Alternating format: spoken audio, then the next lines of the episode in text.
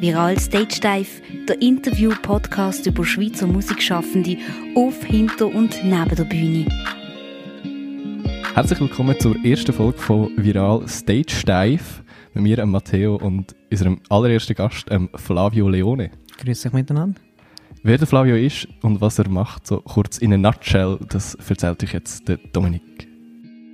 Der Flavio Leone ist seit etwa vier Jahren freischaffender Fotograf.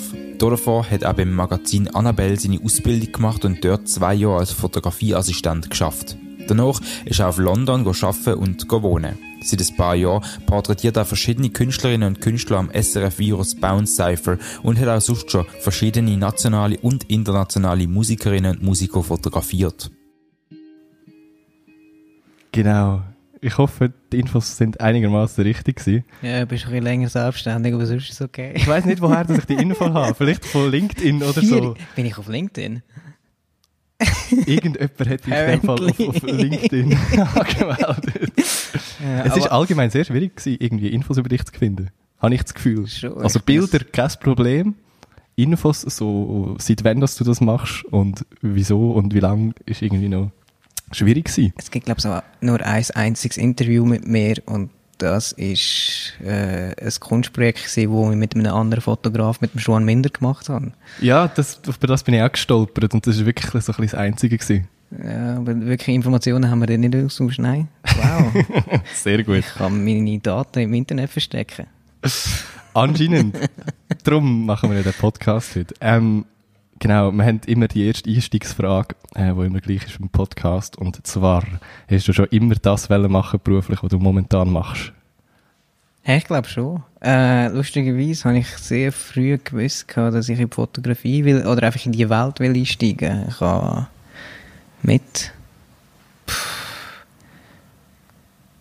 wow, wann habe ich angefangen zu fotografieren? Also, Hobbyfotografie gibt es, glaube ich, schon seit ich irgendwie 15, 16 bin. Ich habe in der Skateboard-Welt angefangen. Ich bin immer der schlechteste Skater in der Truppe gewesen und habe so gefunden, mm -mm, irgendwann nehmen wir die Kamera. die braucht es auch, die braucht's auch. Nein, aber es hat so, so einen Key-Moment gegeben in äh, Spanien, in Bilbao. Wir sind so in einem Skateboard-Camp gewesen, haben ein paar Jungs von Zürich kennengelernt, wo ich jetzt noch befreundet bin und äh, ein paar Leute aus Aarau. Und äh, einer der besten Skater von, von der Schweiz damals ist, äh, ist ein guter Kollege von mir. Und ähm, wir sind in Bilbao in einem Skateboardcamp von Deutschland organisiert.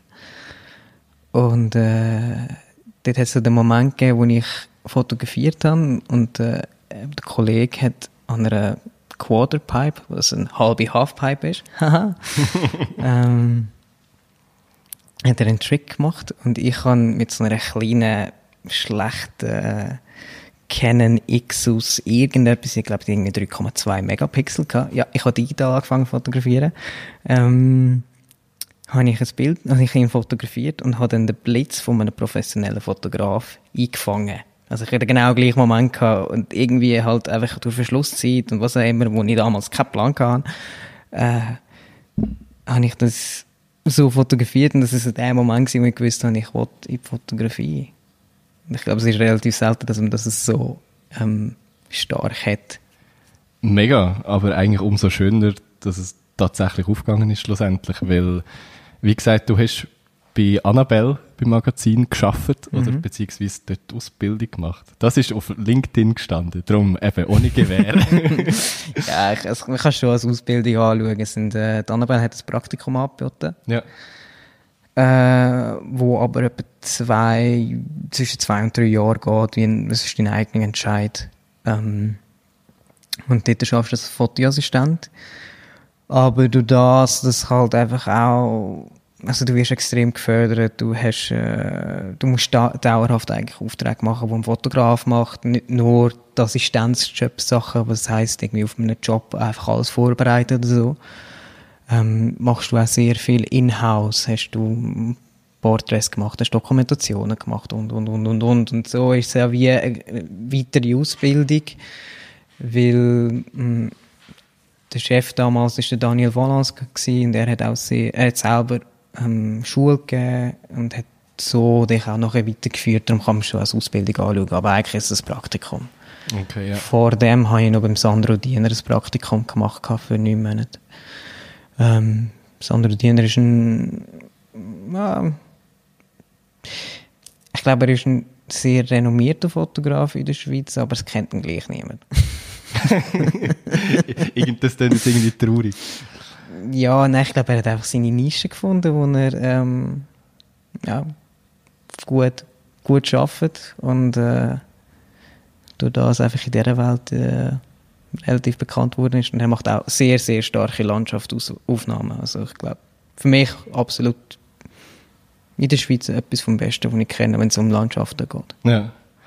Ähm, du hast vorhin gesagt, eben die, quasi die Ausbildung oder das Praktikum bei Annabelle, das war in welchem Alter gewesen, wenn du sagst, du hast mit 15 so ein bisschen angefangen zu föteln?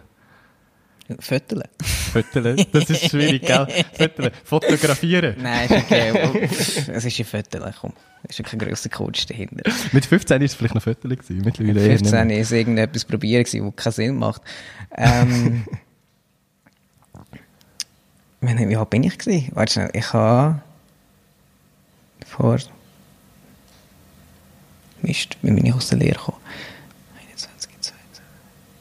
Ich glaube, ich war 22 gesehen, bin nicht ganz sicher. Wie alt bin ich jetzt? das weiß ich. Das ist wiederum nicht auf LinkedIn gestanden. äh, du hängst mich ein bisschen auf dem auf, he? Eventuell. ähm, nein, ich bin 23 gewesen, drei Jahre. Ja, 23 bin ich gewesen, als ich bei der Annabelle angefangen habe. Okay, und vorher hast du eine andere Ausbildung gemacht? So ich bin Drucktechnologe. Also ich habe okay. effektiv eine Lehre gemacht als Drucktechnologe. Ja. Gut, das ist irgendwie schon fast ein bisschen zusammenhängend. Oder Nein, ich, es war auch eine Notlösung. Gewesen. Ich bin ein ziemlich schwieriger Schüler. Gewesen und habe, also ich habe das 10. Schuljahr noch gemacht. Ja. Ähm, und Drucktechnologie ist das Einzige gewesen, was ich mit meiner schulischen Leistung noch angebracht habe. Leistungsdrucksystem, yay! Nein, machen wir jetzt nicht. Ähm, nein, ich habe Drucktechnologie gelernt. Ich muss auch ehrlich sagen, jetzt im Nachhinein bin ich mega froh darum. Dort habe ich es absolut gehasst. Ähm, Gibt es Sachen, wo, wo irgendwie heute noch quasi, oder wo von dort hast du mitnehmen oder, oder heutzutage helfen? Ja, also eben, es ist die ganze Fahrprofil, äh, Drucksachen etc., all die Sachen, wo halt wie... Genau das. ich bin, ich, Mikrofonhändler, schwierig. Ist nicht so mein Metier. Ähm, Nein, eben Fahrprofil und halt äh, wissen, wie ein Druckerzeugnis oder wieso, dass es gewisse, gewisse Druckerzeugnis nicht so aussehen wie auf dem Bildschirm und halt all das das ist definitiv äh, ein mega Mehrwert gewesen. Also ich glaube, so ziemlich jede Erfahrung, die man im Leben macht und einem Wissen beibringt, ist ein Mehrwert in meinen Augen. Auf jeden Fall, voll.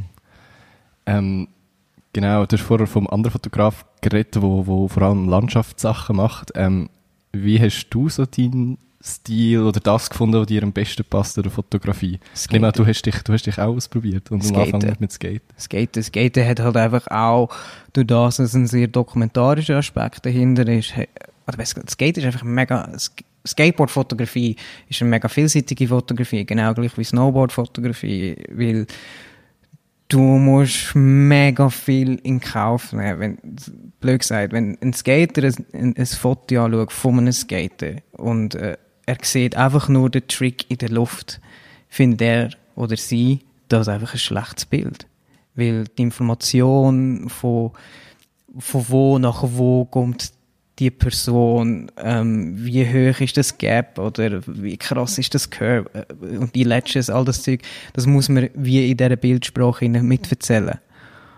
Und ähm, so lernt man halt, also ich muss ja sagen, ich habe mega viel über Landschaftsfotografie dort gelernt, über ähm, auch Architektursachen, weil ich halt einfach Bildaufbau haben müssen so machen, dass ich verstehe, oder besser der Betrachter versteht, okay, dem, das, äh, die Person, die den Trick ausübt, ähm, macht das von A nach B da und da, man muss das Loch sehen, etc., etc. Und so habe ich halt das wie mitbekommen. Plus durch das, dass es auch eine sehr freundschaftliche Welt ist oder sehr ähm, ja, familiäre Welt, bist du auch dauerhaft die Leute in, in Situationen am Porträtieren, wo halt einfach auch Lifestyling ist und halt einfach auch sehr nah. Das heißt, du machst schnell mal irgendwelche Porträts. Und so spürst du dann irgendwann ein bisschen raus, hey, was gefällt mir am besten, wo bin ich am besten drin und ähm, ja, also was ich völlig vergessen es ist Sportfotografie, das heißt, du lernst auch sehr schnell reagieren. Mhm. Und äh, dort hat sich dann schon herauskristallisiert, wo ich mich am wohlsten fühle. Mega. Ähm, bist du so an einem Punkt angekommen, wo du sagst, ja, ich habe mega so meinen Stil gefunden oder sagst du, du bist noch voll im Entwicklungsprozess oder hast du das Gefühl, es, es gibt gar keins, man hat sich gefunden und es ist immer ein Prozess in dem Sinn? Mm, beides. Also es ist so, es ist immer ein Prozess. Es gibt gewisse Sachen, die man gerne verfolgt. Ich selber sehe mich nicht im Sinne von, dass ich einen Stil habe. Ich kann jetzt nicht irgendwie äh, sagen, okay, das ist meine Farbwelt, das ist meine Lichtwelt, das ist das und das. Aber es hat auch damit zu tun, dass ich immer noch sehr, sehr gerne ausprobiere. Ich probiere sehr gerne halt einfach mit verschiedenen Lichter aus oder verschiedene das. Natürlich kann ich die gleiche Farbwelt geben und das tut sich dann halt wie plötzlich manifestieren. Ich weiß, dass ich ein sehr knallige, aber das ist ein weirder Satz, eine knallige, aber subtile Welt habe. Oder ich habe viel Farbe, aber die Farbe nehme ich auch wieder sehr, also viel grelle Farbe, aber die Farbe nehme ich auch sehr schnell wieder retour. Ähm, aber ich habe keinen eindefinierten Stil, weil ich halt einfach mal mit härtem Licht experimentiere oder mit weichem Licht und dann habe ich halt, dann mache ich halt wieder mache ich etwas Modischeres oder weniger Modisches. Ich glaube es nicht. Ich glaube auch, wenn ich meine Sachen am, am Blue Balls Festival anschaue, Blue Balls Festival anschaue, wo ja eigentlich alles Porträts sind, ist sehr unterschiedlich. Also, mhm. ich selber bin mich immer noch am entwickeln. Ich habe keinen eigenen Stil, sage ich. Ähm, also ich bin noch weit weg von dem, was mh, eine junge Person wie ein Jack Davison oder äh, ein Elisabetta Borodino äh, hat. Das sind Leute, die einfach vielseitig arbeiten, aber ihren eigenen Stil manifestiert haben. Mhm. Und das, von dem bin ich noch sehr weit weg. Okay. Jetzt hast du gerade ein paar Namen erwähnt. Ähm, Gibt es Leute, die du quasi als, als Vorbilder würdest bezeichnen Oder Leute, die dich zumindest inspirieren, äh, zum, zum die Sachen machen, die du machst schlussendlich? Mm, viel. Also ich glaube, ich natürlich aus der, aus der alten Riege ein Lindberg oder eben, ich meine, all die klassischen alten Namen sind immer noch inspirierend, weil das, was sie gemacht haben, wird heute noch gemacht. In der jüngeren Generation sind eben Elisabetta, Jack Davison, Giulia Noni, finde ich Wahnsinn, was kommerzielle Sachen anbelangt. Ähm, Tim Walker ist für mich einer von der wahrscheinlich die größten Inspirationen. Aber ich schaue halt auch sehr viel Film und hole mir eigentlich mehr meine Sachen von dort. Äh, aber das ist, boah. Es gibt viel zu viele Leute, die ich grandios finde, wo ich mich auch ja, von inspirieren lasse. Wenn es gerade vorher, vor dem Podcast noch fast darüber reden ähm, Thema kopieren und sich inspirieren das, das passiert ja sicher auch, also entweder mega bewusst so, hey, ich, ich mache jetzt etwas Ähnliches wie, wie Person XY oder halt einfach sehr unterbewusst. Ähm, und hast ja du gesagt, du, du kopierst in dem Sinn zum Teil auch, wie das auch Musiker zum Teil machen oder wahrscheinlich jegliche Künstler wir alle, also ich finde es so schwierig, in der Kunst etwas Neues zu erfinden. Es ist schier unmöglich, weil einfach schon so viel Sachen gemacht wird. Wenn du nicht das technische Know-how hast, um vielleicht eine neue Technologie, Technologie anzugehen, wie zum Beispiel 3D-Scanning oder was auch immer, wobei das ja auch schon hundertmal gemacht worden ist, ähm, ist es mega schwierig, einfach eine, eine eigene neue Welt zu kreieren. Es ist, es ist probieren mal eine neue ähm, Malart, also Zeichnungsart zu erfinden. Also ist jetzt so banal gesagt, okay, jetzt tupfe ich einfach mal. Das hat ja auch mal irgendeine Voll. jemand erfunden. Also erfunden, Anführungs- Schlusszeichen. Ich finde, kopieren ist völlig legitim, aber es, man muss es auf eine intelligente Art machen. Es gibt ein wunderbares kleines Taschenbuch, das heißt Steal Like an Artist. Und dort geht es auch ein bisschen um die Thematik, dürfen wir kopieren, was heißt kopieren, wie tut man kopieren und wie bringt man seinen eigenen Twist rein. Wenn ich eins zu eins ein Plagiat sehe, dann hasse ich es. Mhm. Und wenn ich eins zu eins ein Plagiat mache, dann hasse ich mich. Aber wenn ich etwas mache, wo ich mich von einem Wes Anderson oder so inspirieren einfach weil ich seine Farbwelt grandios finde, finde ich das völlig legitim. Auf jeden Fall, ja. Und eben, ich meine, wie viel neue Musik kennst du, wo effektiv neu definierend war? Eben, es, es geht genau ins Gleiche rein, oder? Ja. Wer hat das das letzte wirklich angebracht? Und mir kommt momentan nur jemand in Frank Ocean in den Sinn, wo eine neue Definition von R&B macht. Jetzt gerade, ja, vielleicht ein paar, wenn wir jetzt wenn die Hip-Hop-Welt gehen, Trap, wo durch Travis Scott dann vielleicht neu definiert worden ist. Aber sonst ist es, ist unglaublich schwierig. Auch das sind alles Kopien. Natürlich, ja. Oder Weiterentwicklungen von, genau. von Sachen, die schon da waren. Ähm, wenn wir schon beim Thema Musik sind, ähm, was hörst du privat für Musik? Ich, ich habe auf Instagram gesehen ab und zu Sachen, die du selber hörst. Und ich nehme dich so als jemand wahr, der einen recht breiten Musikgeschmack hat. Ja, ich bin jetzt da, also ich bin ein ziemlicher Nerd, was Musik anbelangt, wenn man sich selber so bezeichnet, ohne irgendwie arrogant zu tun. Du bist am richtigen Ort da. Gut. ähm, boah, es ist hey, es ist wirklich, ich meine, es geht von irgendwelchen psychedelischen türkischen 70 Sound zu hey, schwierig. Es ist wirklich schwierig. Ich bin, ich, ich bin, ich, sag mal so, ich bin mit Hip-Hop groß geworden. Ich habe die Kultur lang beobachtet und auch mitgelebt, wenn ich das so darf sagen. Natürlich nicht woher das kommt. Aber ich habe mich mit der ganzen Thematik halt auch wirklich befasst. Und eine von der prägendsten Figuren für mich, was Musik anbelangt, ist zum Beispiel Jay Dilla gewesen. Und Jay Dilla hat, es, hat mich zum Sampling gebracht und hat mich halt durch das zu Jazz, zu Soul, zu Funk, zu Rock, zu Punk, zu bla bla bla bla bla gebracht. Und so habe ich halt einfach eine wirklich, wirkliche Wertschätzung für jenste Musik.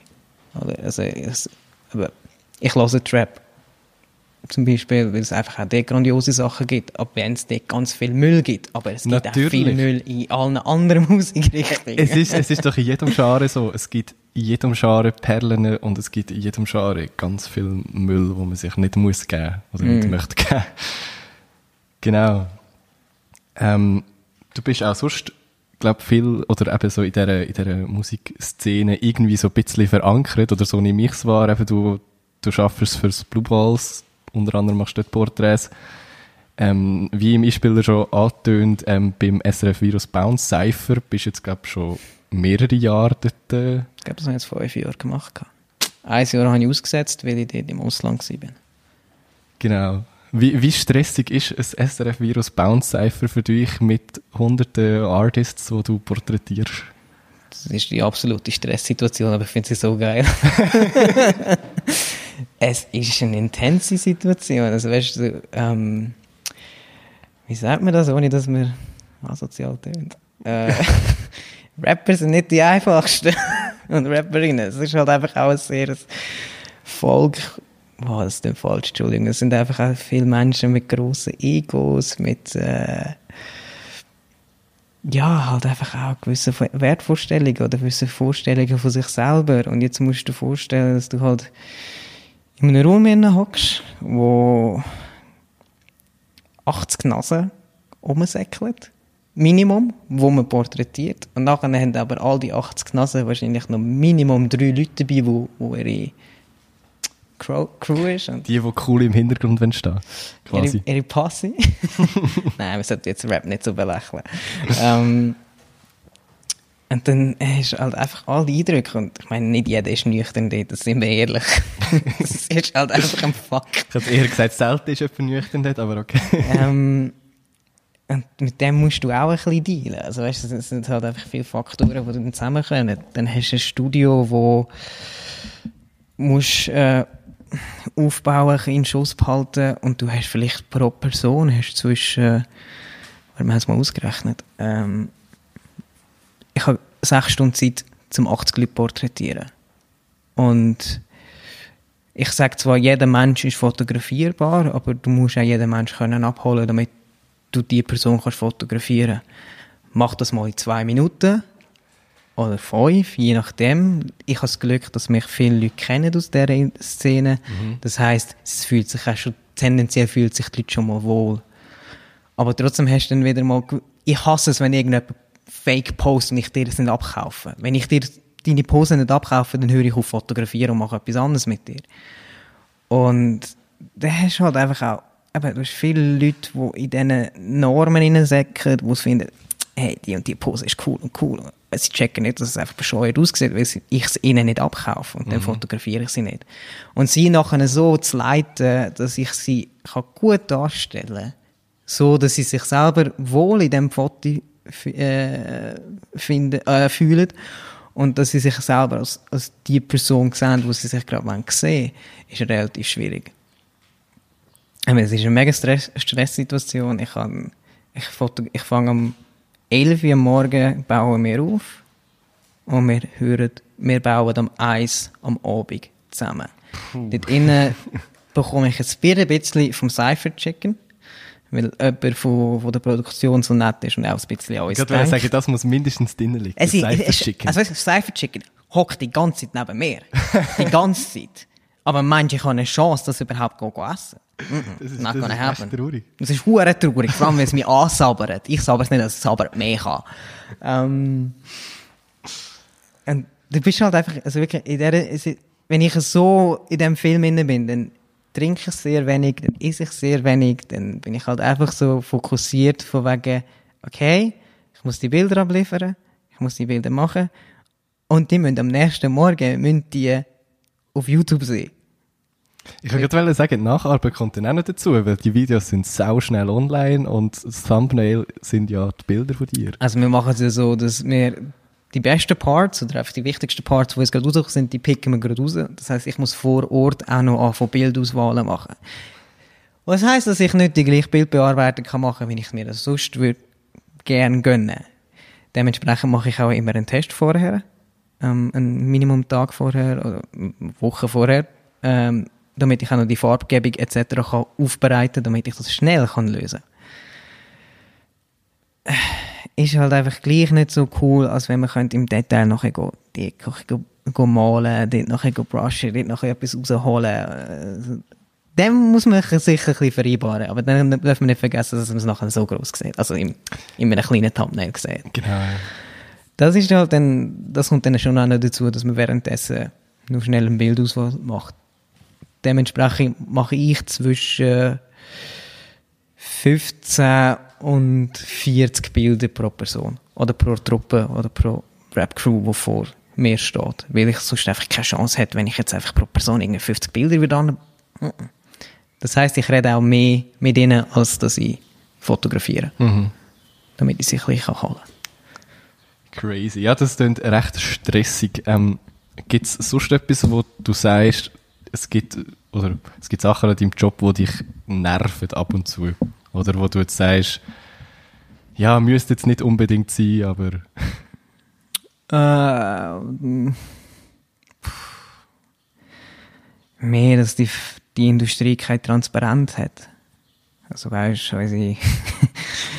wenn es jetzt darum geht, was Preise anbelangt oder halt all das Zeug oder einfach wie viel also sagen wir es so, wenn du aus Geldgründen willst, Fotograf werden mach es nicht. Das ist einfach so, oder, oder zu meinen alten Chef zitieren. Willst du das wirklich machen? Sehr motivierend. Ja, mega. Das ist, das ist ein Bewerbungsgespräch bei der Annabelle gewesen. Bist du sicher, dass du es machen willst? Weil es ist halt einfach auch eine Industrie, die sehr, sehr, ähm, durch das, dass es so einfach ist, eine gute Kamera oder halt einfach auch, hey, sind wir ehrlich, du kannst mit dem Handy grandiose Bilder machen, durch das, dass es so einfach ist, an das Medium wieder anzukommen und das Handwerk an sich ein bisschen verloren geht, die, das Wissen, ist auch die Preiswelt zusammengebrochen und du hast halt so viele Menschen, die einfach auch fotografieren. Ich sage nicht, dass sie es schlecht machen. Äh, eben, es gibt grandiose Snapshot-Fotografen. Oh, das ist nicht so falsch. ähm, aber halt einfach, sie checken nicht, was da für Wissen mitkommt oder dass man da halt einfach auch gewisse Preise verlangen muss und dann, wenn du halt irgendwie gleich mit Werbekunden zusammen schaffst oder was auch immer, da kommt irgendwann mal eine Aussage von wegen, ja, aber du druckst ja nur ab oder ähm, ist ja nur das Föteli. Das Föteli. weißt du, was ich meine? Es, ja, auf jeden Fall. Ich finde einfach, es ist so etwas, wo mega schwierig ist, weil du bist, du konkurrierst auf einem internationalen Markt automatisch, auch wenn du in der Schweiz bist, bist du automatisch Part von einem internationalen Markt. In der Schweiz verlangen wir andere Preise als, als irgendwo in Deutschland, weil wir halt einfach auch den stärkeren Markt haben. Mhm. Ähm, gut, jetzt auch nicht. äh, und das wird jetzt natürlich nochmal ändern. Das wird jetzt gerade krass ändern. Weißt, ich habe letztens eine Anfrage bekommen von einem Werbekunden, ob ich die ganze Strecke würde mit dem Handy machen Okay. Aus welchem Grund oder mit welchem Gedanken dahinter so? Ich sage, sie wollen sparen, weil sie das Gefühl haben, ja, mit dem Handy können wir schnell, schnell abdrucken. Also, ich glaube, sie haben mir das nicht so gesagt. Ähm, aber schlussendlich, ob ich jetzt mit meinem Handy oder mit, einem, mit einer Kamera fotografiere, ist, ist egal, weil ich betrachte ja mein Objekt genau gleich, mit der genau gleichen Erfahrung. Mhm. Ich will genau gleich viel verlangen. Also das Handy macht nichts. Nein, natürlich nicht. Oder? Also es ist, es ist ein bisschen...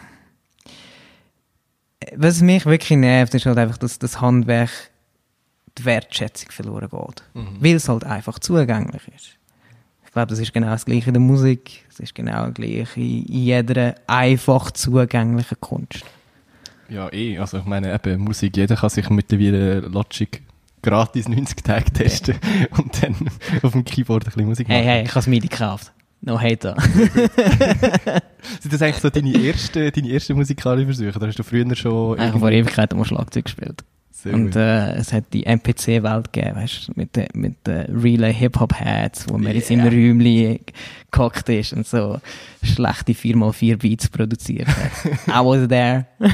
Sehr gut. ich, ich war dort. Nein. Das ist ähm. sehr spannend. Da müssen wir fast mal etwas ausgraben. Oder gibt es da noch Sachen, wo nein, du, wo du nein, nein, Ist alles... Alles weg. Das musst du jetzt sagen. Nein, es, es, gibt effektiv nichts mehr, weil ich habe das Zeug nicht selber äh, besessen. Wahrscheinlich gibt es irgendwo noch so eine komische Speicherkarte von einem MPC 2000. Ähm, ich selber weiß keine Musik mehr, wo ich finde, wo ich selber gemacht habe. Das, ah. Ich habe ein paar Mal A&R gespielt für ein paar Leute, aber sonst.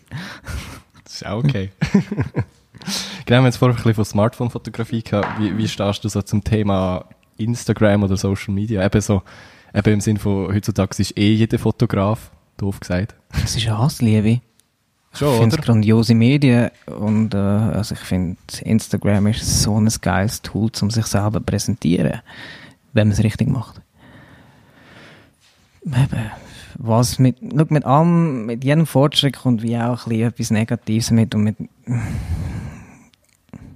ich probiere das Beste daraus rauszuziehen. Aber ich kann mich darüber aufregen oder ich kann einfach mein Ding weiterziehen und habe vielleicht irgendwann mal Glück, dass mich irgendjemand sieht, der mich cool findet und dann macht es Bang.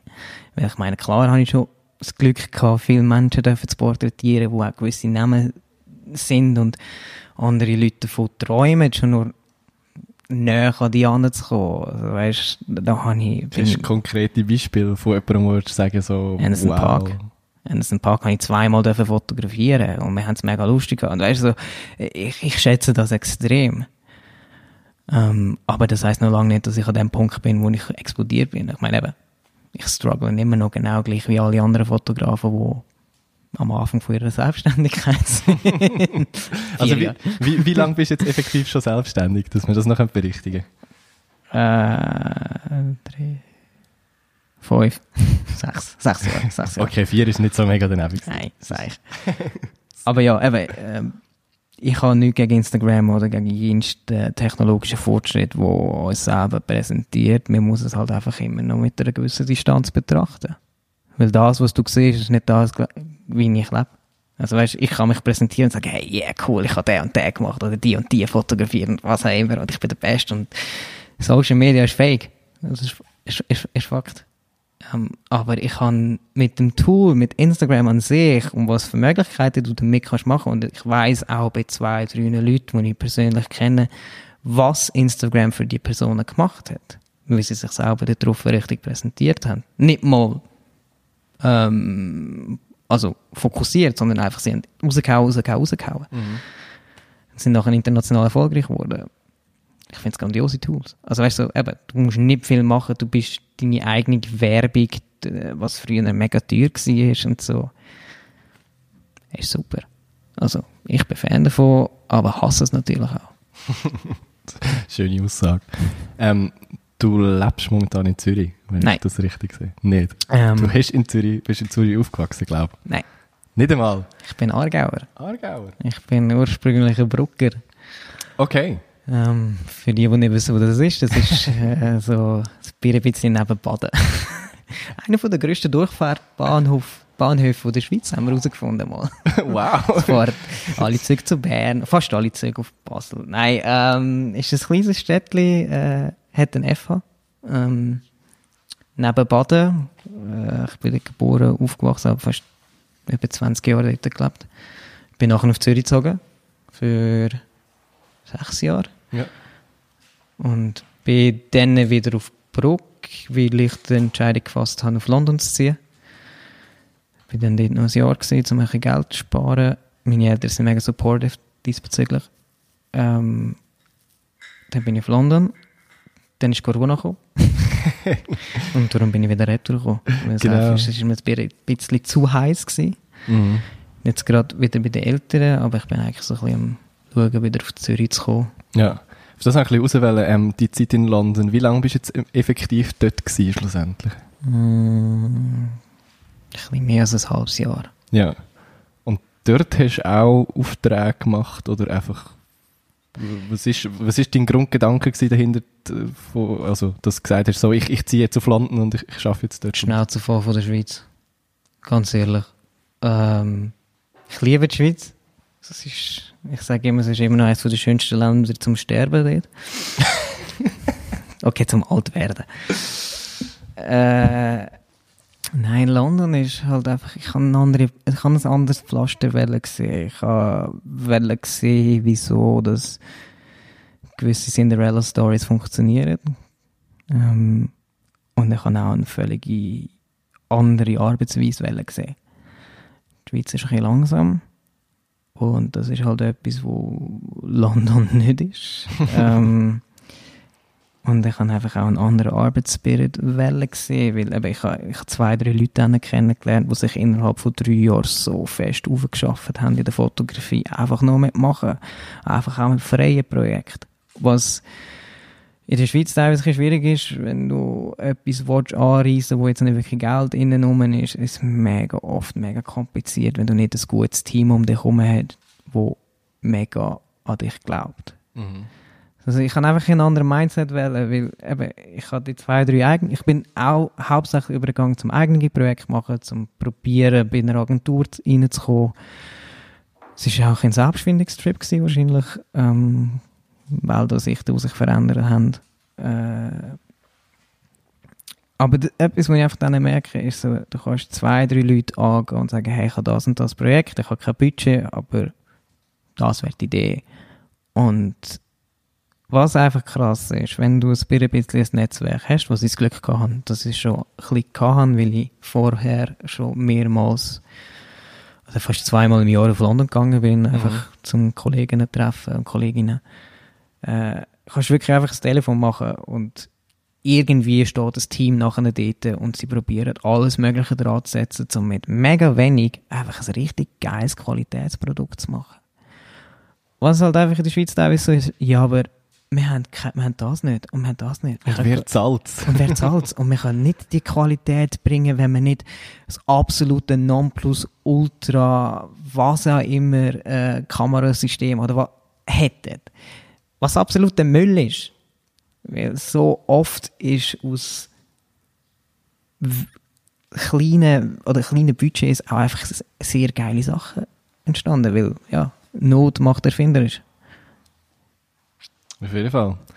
Und dann ist Corona gekommen. und dann ist Corona, gekommen. Und dann habe ich mich entscheiden, ob ich drinnen bleibe, das Risiko eingehe oder retour komme. Und es ist halt einfach... Ich habe einfach die ganze Situation ein bisschen beobachtet und mit der Zeit haben sie gefunden, hey, wenn ich da bleibe, werde ich die nächsten drei Monate gar nichts mehr machen können. In der Schweiz habe ich immerhin das Glück, dass ich ein geiles Atelier habe, gute Leute um mich herum ich kenne die Industrie ein bisschen besser, mich kennen die Leute ein bisschen besser und ich kann schneller wieder ein bisschen Geld verdienen, um nachher wieder das machen, was ich will machen. Mhm. Ich nehme an, also auftragmässig wirst du es aber jetzt trotzdem merken, oder? Also, Mega. ich meine, ein, Blue Balls, das wegfällt, sonst Sachen. Gut, das Blue Balls, das wegfällt, das ist ja auch etwas, was ich angerissen habe. Ja. Von dem her, das ist jetzt nicht wirklich ein mega Verdienst dort, ausser halt einfach auch die Bekanntschaften. Aber äh, merkst du es extrem. Also, in der Werbelandschaft ist praktisch nichts mitgelaufen. Also, du Editorial hast vielleicht noch ein, zwei Aufträge können machen, wo, wo ich das Glück hatte, dass ich das machen konnte. Aber sonst ist es ist eine rechte Flaute und ich will es auch recht, also weiterziehen. Preisdiskussionen werden nochmal heiß härter. Mhm. Ähm, ja, wird nicht Fotograf. nicht Fotograf. Fa Fazit von der ersten Folge von dem Podcast, wird nicht Fotograf. Mach's nur, wenn, wenn Kunstfoto... Nein, nicht mal dann. Aber ich nehme an, es gibt, es gibt ja auch Sachen an einem Job, die dir sehr gut gefallen. Oh Wir haben vorher schon über Sachen geredet, die dir nicht gefallen. Wir können ja auch noch mal die positiven Aspekte Nein, so ein ich, ich liebe meinen Job über alles. Weißt du, so, ich, ich bin ein Mensch mit sehr, sehr viel Interesse. Ich meine eben, es geht von Musik, über Skateboarden, jenste Sportarten. Sonst, ähm, oder einfach auch kulturelle Sachen, die mich extrem interessieren. Ich kann, ich kann in Szenen eintauchen, wo ich als beobachtende Person kann eintauchen. Ich komme mit Menschen in Kontakt, wo ich sonst nie würde in Kontakt kommen, weil ich jetzt nicht irgendwie in dieser Welt umschwirre. Ich kann einfach mega viele Interessenfelder, wo ich selber habe, abdecken. Und ähm, das macht es halt einfach auch mega, mega, mega spannend. Ich komme einfach an Informationen an, die ich sonst nicht anbekomme. Und eben, ich, ich lerne Menschen kennen. Ich, ich ich finde Menschen etwas vom Spannendsten, wenn nicht sogar das spannendste Geschöpf auf Erden. Auch das Dümmste aber. das, das definitiv auch. Das ist doch ähm, quasi ein schönes Fazit gewesen. Das meinst du, das, das Dümmste, aber spannendste Geschöpf auf Erden Das Dümmste, das spannendste Geschöpf auf Erden. Eher der Teil vor. Genau. Ich habe noch eine letzte Frage, beziehungsweise eben konzeptmäßig, wir haben eine erste Frage und eine letzte Frage, die mhm. immer gleich ist, dass wir das noch erklärt haben da in der ersten Folge. Ähm, und die Frage lautet, was ist für dich, oder gibt es jemanden für dich, wo du als most underrated Schweizer Musikschaffende würdest bezeichnen? Also entweder Musiker oder Leute, die hinter der Bühne sich den Arsch abkrampfen, aber irgendwie zu wenig Aufmerksamkeit dafür bekommen. Wäre jetzt der, der Zeitpunkt, zum den Namen droppen? oh mein Gott. Ähm, ich könnte, da könnte, also wenn es jetzt darum geht, Leute, die hinter der Bühne arbeiten, zu benennen, könnte ich nicht eine Person benennen. Das geht so, also weißt du, so jede Person, die jenste Bühnenarbeit macht, jeder Techniker, jede Technikerin, jede, jeder Produzent, jeder Organisator, jeder, äh, jede Booker, Entschuldigung für die männliche Form, ähm, all die Leute, das, das sind, das, jeder, der gerne an ein Konzert geht, müsste einfach mal Danke hinterdurch sagen. Und Musiker in wo wir in der Schweiz kennen, hm, schwierig. Ich muss ehrlich sagen, ich habe mich in der Schweizer Landschaft jetzt auch nicht mehr so mit befasst. Also, ich finde Benjamin Amaru Wahnsinn. Der hat eine Stimme wie Paolo Nutini, einfach noch ein bisschen hässiger. Und ja, auch der Joshua Hewitt, wo ganz eine eigene Welt von Pop und äh, Hip-Hop, also Rap miteinander verbindet. Entschuldigung, dass ich jetzt keine weibliche Person im Kopf habe. ähm, aber es, es, pff, wir haben so viel Talent. Das ist etwas, was ich muss wirklich sagen, in den letzten fünf Jahren, jetzt rein musikalisch betrachtet, was in der Schweiz passiert ist, bin ich mega happy weil es auch so ein bisschen wie eine eigene Welt, eine eigene, also, ja, eigene Definition von der Musik gegeben hat und nicht einfach, einfach immer fünf Jahre hinter drin gesäckelt ist. Langsam findet sie sich, das finde ich schön. Mm, Aber eben, ich glaube, einfach jeder Person, die hinter der Bühne arbeitet, kann man einfach mal Danke sagen. Dito.